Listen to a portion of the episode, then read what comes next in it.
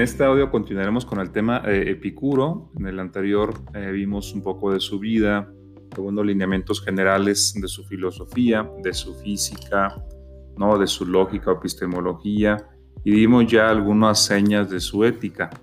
En este audio nos enfocaremos sobre todo en eso, en la ética de los epicúreos, de Epicuro y de sus seguidores, en particular de él. Como sabemos no queda mucho de textos de Epicuro, Casi todo viene de Diógenes Laercio, como comentaba yo en el audio anterior, de las cartas que recoge ahí Diógenes Laercio cuando habla de Epicuro en sus vidas de los filósofos más ilustres, que ya les compartiré. Pero bueno, em, de Epicuro vamos a hablar eh, a partir de sus fragmentos y a partir sobre todo de esta gran obra de Carlos García Gual, Epicuro. El anterior fue de Coplestón o basada en Coplestón. Ahora nos basaremos en Carlos García Gual, que creo que es una obra imprescindible, ¿no? muy completa sobre la filosofía epicúrea y aparte muy accesible. ¿no? Bueno, en este capítulo que seleccioné para comentar es eh, donde nos dice cuál es la finalidad del filosofar, ¿no? O sea, cuál es la idea de filosofía que tiene Epicuro, y es una idea muy particular, aunque parecida a otras escuelas helenísticas, ¿no? En el sentido de que debe ser una, una práctica, la filosofía, ¿no? Debe tener como prioridad la ética, ¿no? no, la política, no la metafísica, como en otras etapas de la filosofía griega, sino la ética, ¿no? Eso es común a las escuelas helenísticas, como ya comentábamos, pero pues hay una diferencia entre la escuela epicúrea, por ejemplo, la estoica, o la cínica, o un poco más atrás, pues la, la escuela de Platón, ¿no? Para empezar, pues, ¿qué es la filosofía para Epicuro? Viene ser una, una actitud, nos dice aquí Carlos García Gual, una actitud para la vida, ¿no? En busca de la felicidad. Epicuro, digamos, tiene esto en común con, con Zenón de Sitio, con el fundador de los estoicos. La filosofía debe llevarnos a la felicidad, ¿no? Solo que el camino pues es diferente. Para los estoicos es lograr la apatía, eliminar las, las pasiones, ¿no? aceptar el destino, dicen los cínicos, ¿no? dejarse de angustiar por lo que sucede, enfocarnos en la virtud, y esa es la, la finalidad llegar a la apatía, a eliminar, extirpar las pasiones y tendremos la taraxia, que así entienden estos filósofos la felicidad, la taraxia como imperturbabilidad o serenidad del alma.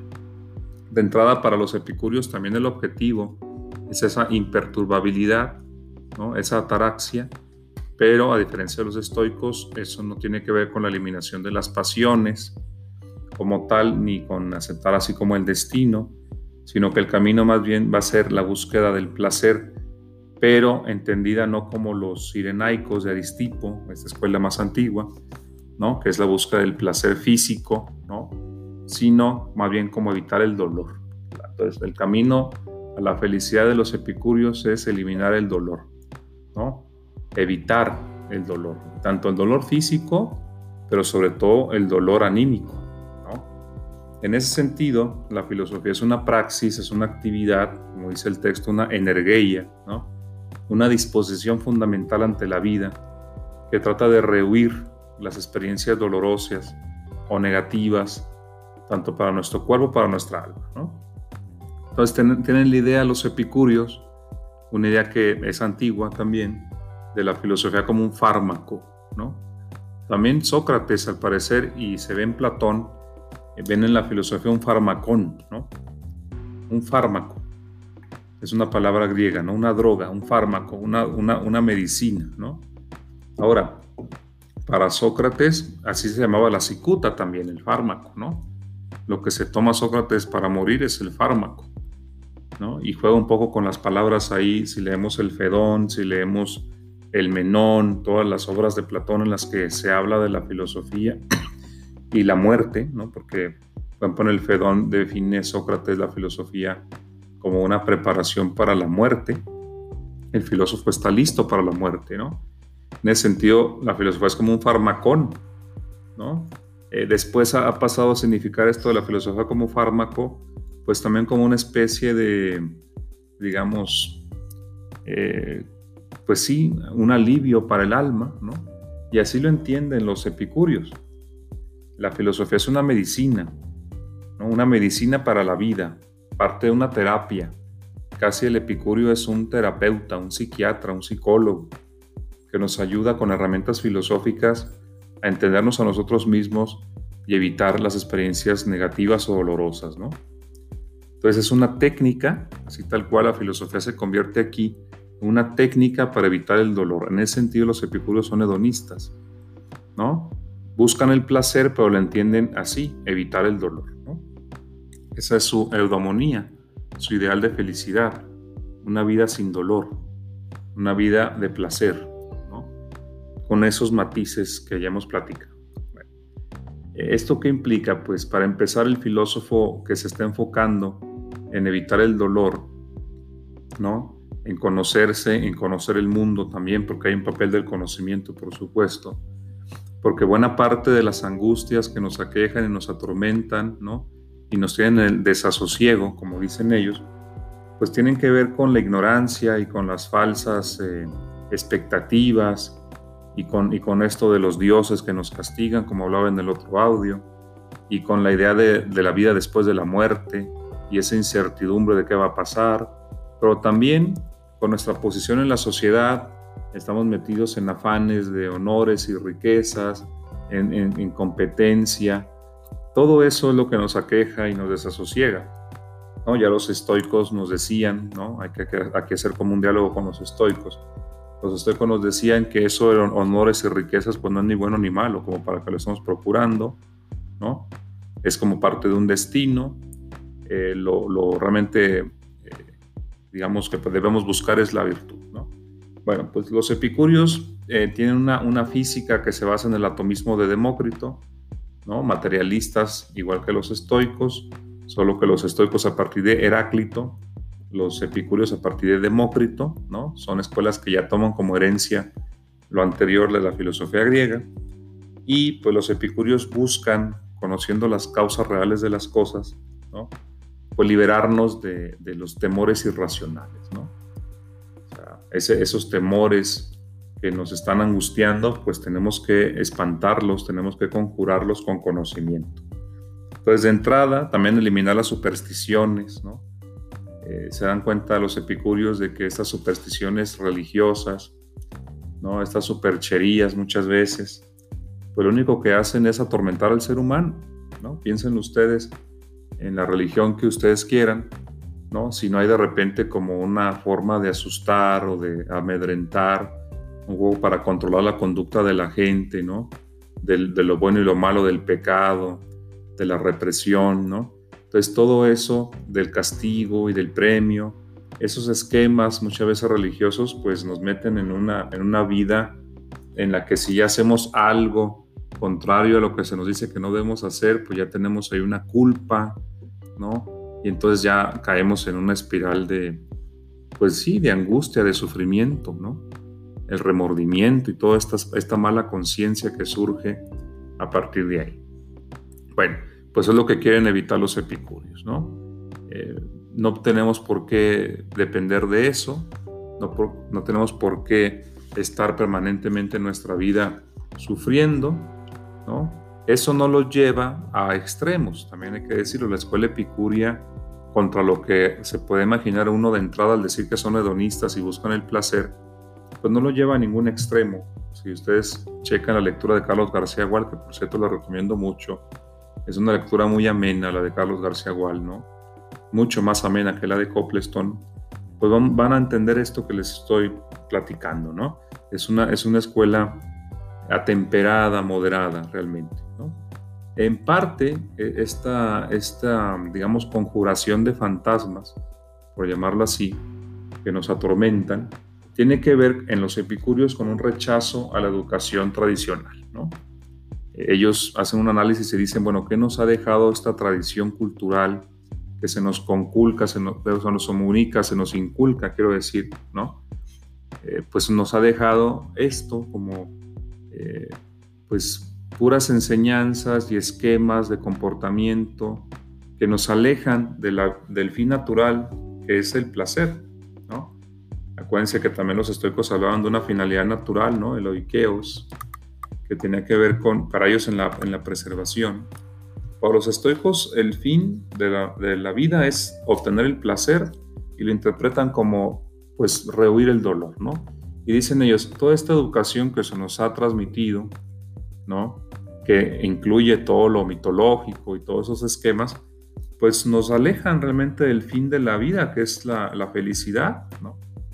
Nos alejan del fin natural, que es el placer, y más bien nos, nos introducen ideas que pues nos desvían de eso y lo evitan. Son como obstáculos, ¿no? Entonces interpretan los epicúreos de manera parecida a lo que hacían los sofistas en su época, que la educación y la cultura nos desprenden de lo natural y eso lo ven como negativo. En esto se parecen a los cínicos también, ¿no? Los cínicos pues tienen ese mismo diagnóstico, solo que su camino va a ser muy diferente. En, realidad vemos que estas escuelas tienen conexiones, ¿no? Realmente buscan lo mismo, la, independencia, la serenidad y la, pues sí, la, la taraxia, la imperturbabilidad, pero lo, encuentran con diferentes formas, ¿no? Eh, los estoicos endurecen su, alma. Se vuelven duros, soportan los dolores. Eh, aceptan el destino, se vuelven así como encerrados en sí mismos un poco los estoicos, se limitan a practicar la virtud, los cínicos se alejan de todo, de la sociedad y aparte tienen una actividad como de performance permanente de denunciar la civilización y la convención, ¿no? Son muy austeros, muy ascéticos, de, más o menos en el, plano de Antístenes, después van a ser como más, este, pues desenfadados, pero son extremos, pues, los cínicos y los estoicos a, vistas de un epicurio. El epicurio dice, bueno, ¿por qué esa, esa, ese ascetismo extremo, esa austeridad, ese, esa ruptura, incluso escandalosa con la sociedad, pues no es necesario, ¿no? O sea, lo que tenemos que buscar es el placer. Y sí, la, cultura, la, tradición, pues la ven como algo, pues no muy positivo, incluso en esto son, son tajantes. Y si lo pensamos, podemos darle cierta razón a los epicúreos, ¿no? Eh, la, educación griega en tiempos de, de Homero, ¿no? en tiempos de, digamos, antes de la etapa clásica, se basaba en este ideal de excelencia que decían ellos arete, ¿no? Esa palabra tan importante, la arete, la excelencia, era según los héroes homéricos, ¿no? Entonces ese ideal que vemos en la Ilíada y la Odisea, pues es, es, muy competitivo, se llama agonal, agonístico, ¿no? La competencia permanente entre los héroes para ver quién tiene un mejor linaje, para ver quién tiene mejores hazañas, ¿no? Ahí compiten Aquiles con Menelao y con Diomedes y con Ajax y con Odiseo, a ver quién, quién es el, el mejor de los héroes, el que tiene, les digo, eh, mayores logros en, el campo de batalla y quién ha derrotado a los más poderosos y cuando se encuentran cara a cara en un campo de batalla se dicen todo su linaje y lo que hicieron, ¿no? Esa excelencia aristocrática del linaje, y, por tanto de, la fuerza y, del heroísmo, pues dicen los, epicúreos dirían, bueno, pero eso pues nos aleja ¿no? de, la, finalidad del placer y del no sufrir. Esa competición permanente, esa comparación con los demás, esa, esa, esa pues eh, ideal de excelencia de arete homérica, pues está completamente alejada de la independencia y de la autarquía del individuo, porque nos mete de entrada ya competir y estar ahí este, viendo qué hace el otro y, y, ganando, perdiendo y en la batalla. Eso, eso está completamente alejado de ellos. ¿no? Pero luego también cuando viene el cambio en la edad clásica a la arete de los sofistas que tiene que ver con la vida pública, la vida política, el ganar un, debate en público, el imponer las ideas en un discurso ante la multitud, esa, esa excelencia que ahora se entiende como del del individuo en la polis, triunfando en la política, pues también para los epicúreos sería una desviación, ¿no? Es igual una competición, es estarse metiendo en todos estos vericuetos de la vida política, en, estar ahí eh, imponiendo ideas y, discutiendo, y todo eso también se aleja de los epicúreos, eso, ¿no? Su camino es más individual, ¿no? Que eso. También Platón, por ejemplo, con su ideal ahora viniendo un poco más en el tiempo, después del, ideal homérico, del ideal de los tiempos de los sofistas, tenemos el ideal, la arete de Platón, ¿no? Todo esto tiene que ver con la arete. que ahora es, en Platón se entiende como que el, ser humano tiene que liberarse del cuerpo, ¿no? Lo más excelente es su alma y entonces tiene que liberarla, ¿no? Eh, pues siendo muy ascético, muy austero, rechazando eh, no solo los placeres, sino también los sentidos, porque lo, que lo lleva la verdad es la inteligencia, ¿no? Y viendo este mundo como una sombra y el cuerpo como una cárcel, pues el ser humano tiene, tiene un camino difícil de desprendimiento paulatino en el que logra purificar su alma, eso de la purificación está también ahí, ¿no? Y logra por fin el sabio, eh, pues purificarse y separarse eh, del cuerpo y, logra que su alma, pues se encamine hacia, los, hacia, los, hacia lo inteligible y rechace lo sensible. Pues también ese camino para los epicúreos que de entrada no, no creen en eso del mundo de las ideas, ni creen en eso de la inmortalidad del alma, los epicúreos tampoco, ¿no? O no es tan claro. Eh, entonces, pues rechazarían ese camino, dirían, bueno, pues es todo un camino de, sufrimiento, de mortificación, ¿no? Del cuerpo, en esta austeridad extrema, eh, del Fedón, por ejemplo, usted el, el, ideal de vida del Fedón de Platón, pues es, una, es un total ascetismo, ¿no? Rechazar todo lo corpóreo para purificar el alma, casi como un, como un, como un fakir, ¿no? Y y en el, caso del alma, pues también hay un, desasosiego porque pues Platón plantea esto de las reencarnaciones y, plantea que el alma en la República, en el libro 10 lo vimos, pues puede, puede pasar de cuerpo en cuerpo y, hay como un esquema de premios y castigos ahí, ¿no? Entonces, pues eso es desasosegante, ¿no? En esta vida, que para los epicúreos sería la única, pues estar planteando que, va a haber otro destino después de, esta vida y que tenemos, tenemos que eh, purificarlos, no nos va a ir después mal, pues posiblemente vamos a reencarnar en algo peor de lo que somos ahora, pues todo eso para ellos lo único que provoca es sufrimiento, sufrimiento en el alma.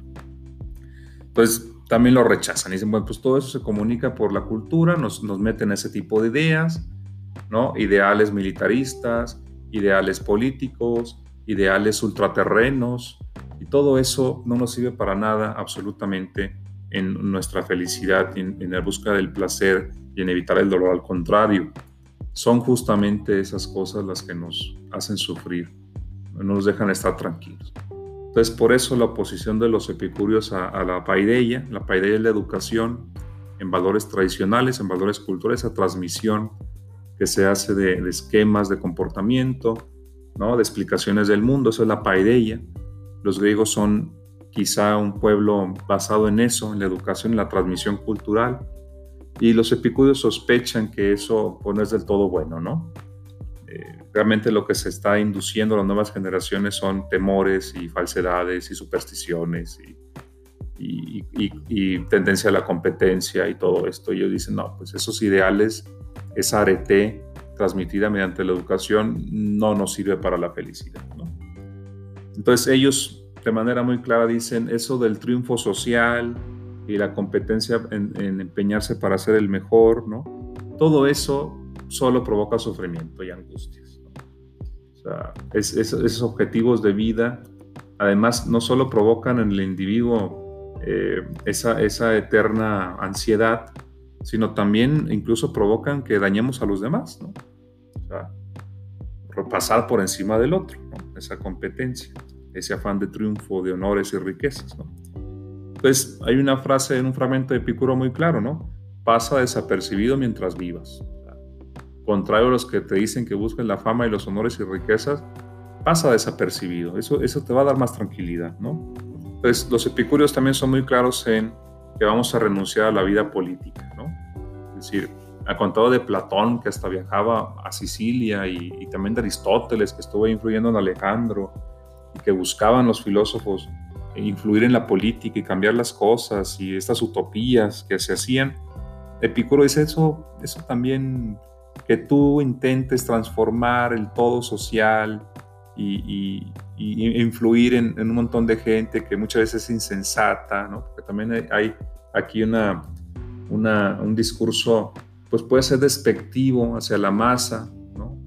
Eh, a pesar de que Epicuro es un tipo con convicción democrática, ya lo sabemos, que aceptaba en su escuela a mujeres esclavos, lo cual era inédito en la época, en el jardín, pues también Epicuro, por otro lado, no, no se entrega a una transformación así revolucionaria de la sociedad y andar moviendo a las masas, no, no lo hace. Y tampoco se, se va a entregar a, tratar de influir en los gobernantes como lo hacía Platón para que los filósofos gobiernen. Tampoco le importa eso a Epicuro, ¿no?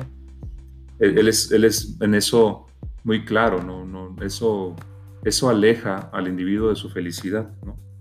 Ahora, eso no lo hace caer en el extremo de los cínicos, ¿no? porque los cínicos no solo renuncian a transformar la sociedad, sino que renuncian a la sociedad como tal, en el sentido de que no se adaptan para nada, rompen y además he dicho de manera escandalosa y visible con la sociedad, ¿no? Pues tampoco cae en ese epicuro, ¿no? Ni se trata de, meterse a la política y andar ahí eh, queriendo gobernar y transformar las cosas, tampoco significa irse a la calle de mendigo como los cínicos, ¿no? Que era lo que hacían, básicamente. Dice también, dice, dice Epicuro, la frugalidad, la austeridad tiene su medida, ¿no? Entonces, eso puede provocar sufrimiento. Irse a vivir de mendigo, con esto de que no necesitamos nada, como lo hacen los cínicos, ¿no? Desprendiéndose de todo. Pues realmente es una manera de, mortificarse, ¿no? Siguiendo una convicción, Eso, es la, eso es, el diagnóstico de Epicuro, pues tampoco se trata de eso, ¿no? Ni se trata de remediar todos los, problemas de la sociedad, echarse esa carga al hombro, ¿no? O sea, ni, competir por riquezas ni honores, ni echarse la bronca enorme de cambiar la sociedad entera, ni andar construyendo utopías como lo que quiere hacer Platón, pero tampoco irse a, la calle, pues, a, vivir ahí en un barril, ¿no? Tampoco se trata de eso. Epicuro propondría una comunidad como la que tenía era en el jardín. El jardín era una, una comunidad de amigos donde había camaradería, un grupo privado, chico, eh, de, personas pues afines, confiaban completamente unas en las otras, ¿no? Y, pues que, que, no rompían con la sociedad, pero tampoco estaban ahí buscando transformarla o influir en la sociedad, ¿no? Simplemente una comunidad de gente que confía una en la otra y vive su vida tranquila, desapercibida, eh, buscando sobre todo eso, reducir el dolor, eh, estar en, la moderación de los deseos, porque este hedonismo va por ahí, eh, como hablaba yo en el, audio pasado, en, moderar, en atemperar los deseos, porque darle rienda a los deseos nos puede traer más sufrimiento después. Entonces hay que, hay que, hay que usar la razón también en el placer, evitar aquello momentáneo, muy intenso quizá, pero que nos va a provocar después sufrimiento de todo tipo, ¿no? Y aceptar el dolor si después nos va a traer un placer, ¿no? Pues este cálculo que decíamos de placeres y dolores, ¿no? Entonces, no está con los estoicos porque los estoicos buscan extirpar las pasiones y endurecerse y los, los epicúreos sí buscan el placer, ¿no? En ese sentido, ¿no? Y sí buscan rehuir el dolor. Los estoicos aceptarían el dolor y aceptan el destino y los epicúreos dicen, bueno, eso no tiene sentido en su, en su ideal de felicidad. Tampoco están con los cínicos por esta ruptura tan radical con la forma social que los lleva a una vida como díscola, problemática, ¿no? Quizá eh, con una convicción muy profunda y heroica, pero también lo ven como algo extremo en la solución de los cínicos, que ya los veremos. Y por supuesto tampoco están con alguien como Platón, porque no creen en este destino ultraterreno para empezar y tampoco creen que esta vida es, una, es un valle de lágrimas o el cuerpo es una cárcel. No ven así la vida los epicúreos, tampoco están con Platón, y tampoco están con él en que se busque influir en, los gobernantes para construir utopías como, de la República, como la de la República, no. No están ni con los estoicos por eso, ni con los cínicos, ni con Platón, por ejemplo, ¿no? Ellos plantean, sin embargo, algo que también plantean los cínicos y los estoicos, pero por, diferente camino, la autosuficiencia, ¿no? la autarquía. El sabio debe ser independiente de lo externo. Por eso no se mete en problemas el sabio, ¿no? Al contrario, se retira, ¿no? Para lograr su independencia, ¿no? Su autarquía, tener control sobre sí mismo, ¿no? Aquel que anda metiéndose ahí a la vida política, y que anda queriendo influir y que busca los honores y las riquezas, eh, cada vez es menos independiente, ¿no? Tiene más problemas, más contactos, más responsabilidades. Entonces se pierde a sí mismo el que busca eso, quizá por ambición, ¿no? Quizá gane riquezas, gane poder, pero se pierde a sí mismo, deja de ser autosuficiente, ¿no? Lo que proponen los epicúreos es reducir al máximo la dependencia del exterior, repito, sin llegar a, la solución de los cínicos, ¿no? Coinciden con cínicos y con, y con estoicos, sobre todo en esto de que hay que buscar la serenidad del alma, la ataraxia. La diferencia es que para ellos la ataraxia o serenidad del alma no se logra con la apatía, con la eliminación de las pasiones, como en el caso de los estoicos, ni con la ruptura total, como en el caso de los cínicos. ¿no? Se trata de sí retirarse de, lo mundano, ¿no? ser autosuficiente en esta comunidad de amigos como lo era el jardín de Epicuro, ¿no? una dieta social, ¿no? se le ha llamado así a esta idea, ¿no? reducir ese contacto con la sociedad, ser muy, ser muy, muy prudentes, muy temperantes, moderar los deseos, eh, evitar el dolor, eh, reducir las necesidades. Eh, ser desprendidos respecto a las cosas externas. Eso es lo que permite ir conquistando una autosuficiencia. Entonces, los epicúreos están en este camino hacia la autosuficiencia, repito, sin caer en el extremo de los cínicos y sin eliminar las pasiones como lo hacen los estoicos. ¿no?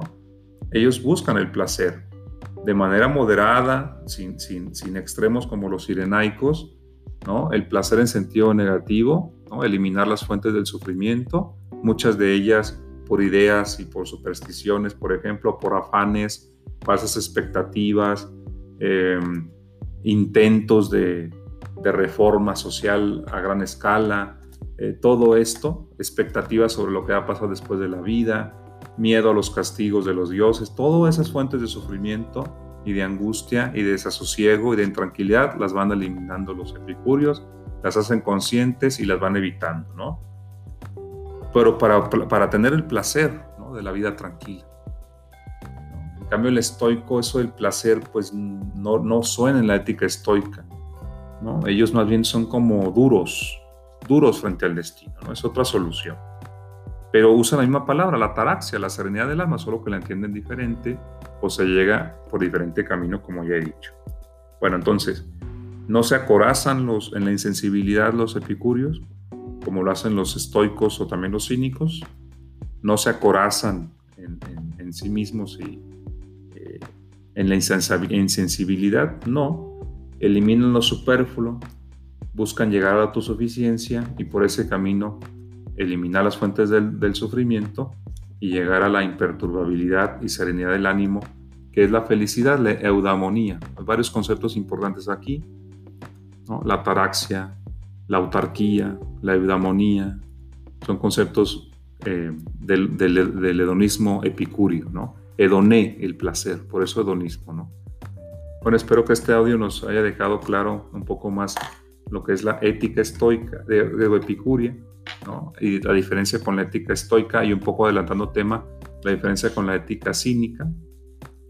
Voy a dejarles unas cartas de Epicuro que serán como nuestros textos directos y eso lo comentaremos en un próximo audio. Les comparto este podcast junto con lecturas directas de Epicuro eh, para que sigamos avanzando en esto. Muchas gracias y hasta la próxima.